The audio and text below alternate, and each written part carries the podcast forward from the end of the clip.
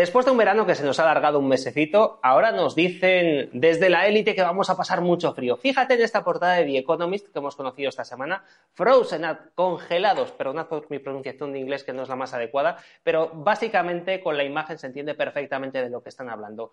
Una Europa completamente congelada y todo esto mientras nos están diciendo algunos que, que ya tenemos todo el gas, todo el petróleo y toda la energía que necesitamos para pasar este invierno. Vamos a ver qué es lo que ocurre porque generalmente si buscamos en los medios de comunicación la verdad no vamos a encontrar prácticamente nada. José Papi, ¿qué tal? Muy buenas tardes.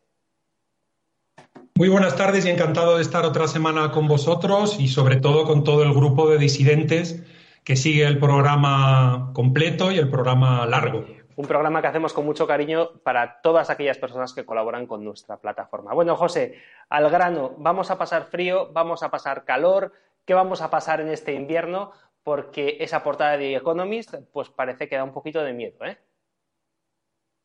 Vamos a ver, Xavi, es que los globalistas parece que están a la gresca.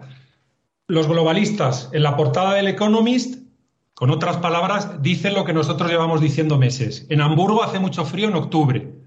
¿no? Ya estamos en noviembre y el frío es ya pues, mucho peor del que había en octubre. Bueno, y sin embargo la Unión Europea sale con unas declaraciones esta semana diciendo que no, que el invierno 2022-23, la temporada otoño-invierno está completamente superada, que los europeos han sido muy inteligentes, han llenado las reservas de todo lo que hace falta, las tienen hasta arriba y que los rusos ya, vamos, no, nos, no tienen cogidos a los europeos por ningún sitio, ni por la solapa ni por otros sitios eh, algo más indecorosos que la solapa. Y, normalmente, cuando esta gente que nada más trabaja con un, eh, un, periodo de tiempo de dos, tres meses delante de sus narices, probablemente lo que nos están indicando es que están muertos de miedo y que no saben lo que puede pasar al final de este invierno o el propio año que viene. ¿Qué es lo que han hecho al final? Pues bueno, han hecho la demostración de que el vicio, el masoquismo, ha entrado ya en la geopolítica.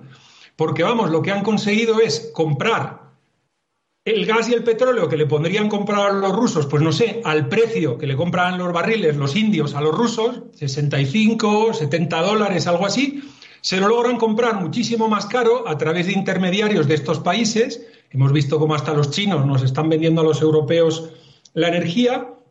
Y por supuesto, este sobreprecio ya saben que lo pagan todos ustedes en las facturas de la electricidad y que seguro que toda esta élite corrupta ha metido la manita y se ha quedado unos centimitos estos barriles, unos centimitos, siempre acaban en los mismos bolsillos.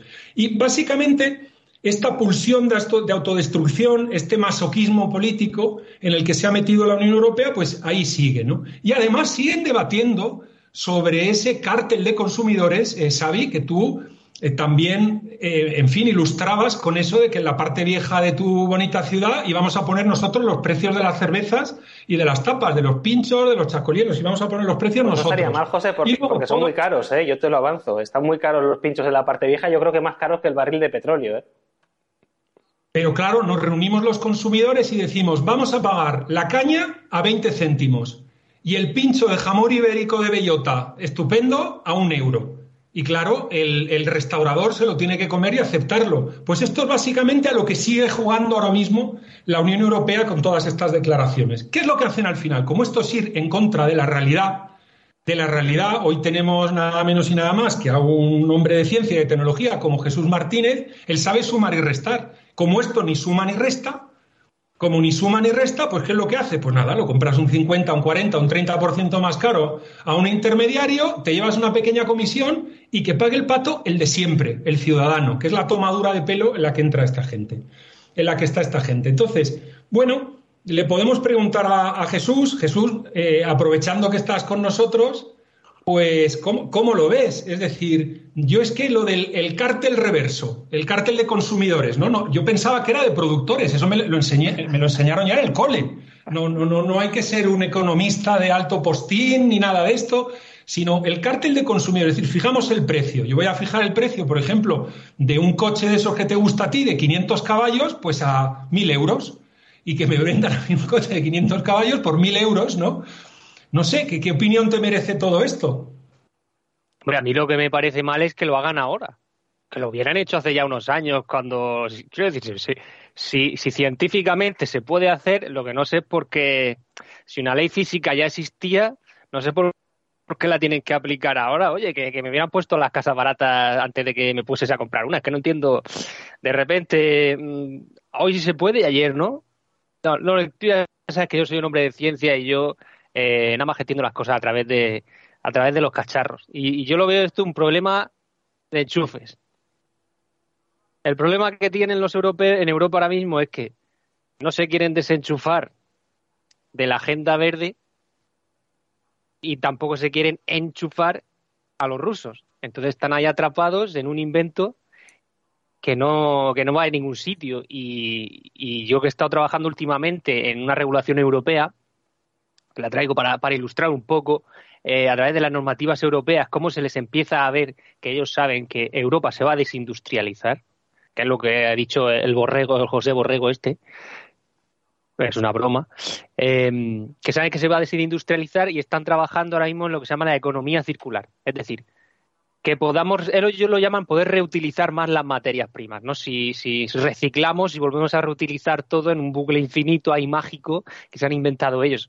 Em, y están poniendo unas revoluciones en, en, en marcha que además les han dado un buen empujón en un acelerón este año para que eh, todos los dispositivos con baterías eh, se les pueda sacar la batería con facilidad y que lo pueda hacer, además está hecha la regulación eh, sobre todo para teléfonos móviles, cacharritos estos modernos, que todos, todos esos que tienen baterías de ese estilo, que el usuario final le pueda cambiar la batería.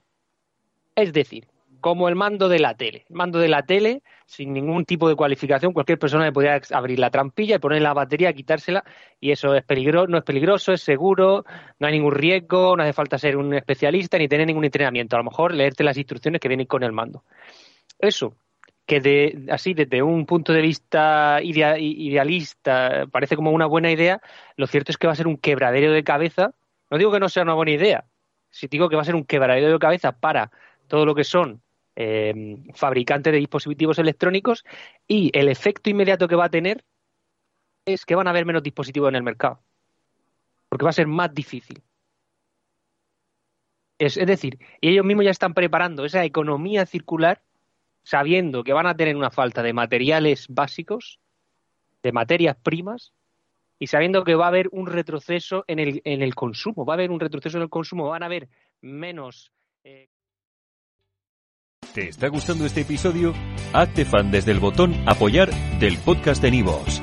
Elige tu aportación y podrás escuchar este y el resto de sus episodios extra. Además, ayudarás a su productor a seguir creando contenido con la misma pasión y dedicación.